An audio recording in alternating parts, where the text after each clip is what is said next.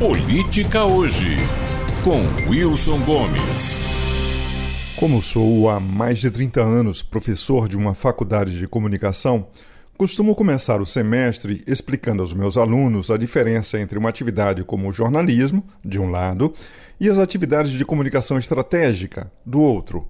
O jornalismo consiste em identificar os eventos mais importantes, apurar o que de fato aconteceu e publicar relatos honestos, atualizados e verazes dos fatos. A verdade precisa guiar todo o processo.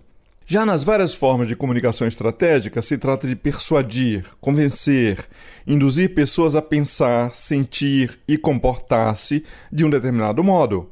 Mais relevante do que a verdade aqui é tentar prever o modo como o público receberá uma determinada mensagem encontrar a forma mais adequada de influenciar a audiência para adotar a atitude e o comportamento desejados, antever as reações de hostilidade, os erros de compreensão e as distorções que detratores e adversários tentarão impor.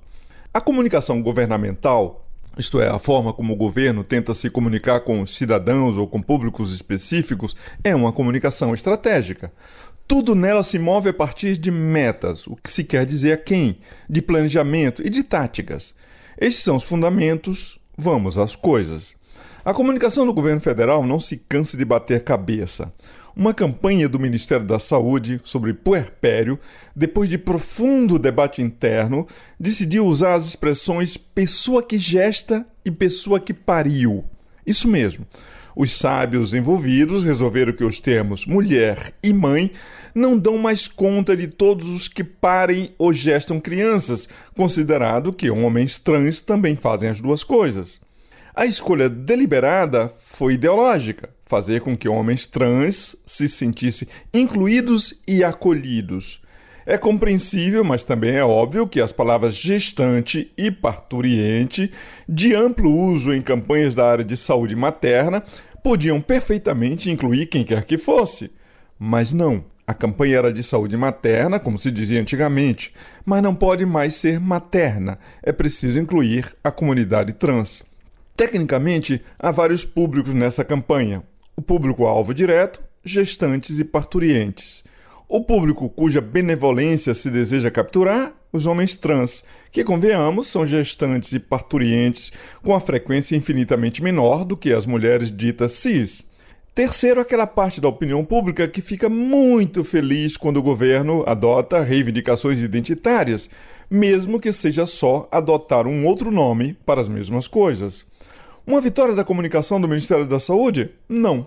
Uma cachapante derrota. Durante dias, a extrema-direita fez a festa. Entregaram-lhe de bandeja um slogan. O governo quer apagar as mães e as mulheres nas suas políticas públicas. Literalmente. Os prints, que são eternos, estarão na próxima disputa eleitoral. Mães e mulheres são entes sagrados no imaginário conservador, como se sabe, e foram mexer logo ali. E quem pensa que só o bolsonarista ficou incomodado está muito enganado vem estendendo o seu alcance a antipatia pela nova língua identitária e por essa guerra de trincheiras para trocar o nome das coisas simplesmente para servir ao gosto da militância. Os conservadores, que notem são a maioria da população, acham isso intolerável mas também as pessoas de centro e da esquerda não identitária têm certeza de que o governo só não cede inteiramente à pauta identitária porque ainda teme o bafo do bolsonarismo no seu cangote durante as disputas eleitorais. A impressão geral, por conta de confusões miúdas e desnecessárias como essa, é que sem a ameaça da extrema-direita já estaríamos todos obrigados a usar linguagem neutra e as expressões mãe e mulher já teriam sido vetadas. É a projeção de uma fantasia social, claro. Mas quem trabalha com comunicação estratégica sabe o peso que fantasias, quimeras e fantasmas têm nas decisões políticas, inclusive nos votos. Pensar a comunicação estrategicamente significa, inclusive, ponderar corretamente os públicos diretos e indiretos de uma comunicação. Os conservadores, principalmente os de matriz religiosa, são o calcanhar de Aquiles do PT.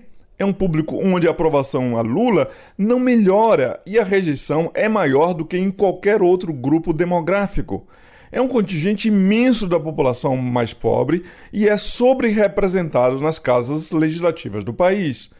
Uma simples escolha por gestante e parturiente, e o governo não teria necessidade de ficar produzindo ruído nem alimentando inimizade com um grupo que é o fiel da balança eleitoral e parlamentar.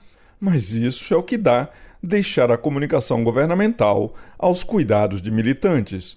Wilson Gomes, de Salvador, para a Rádio Metrópole.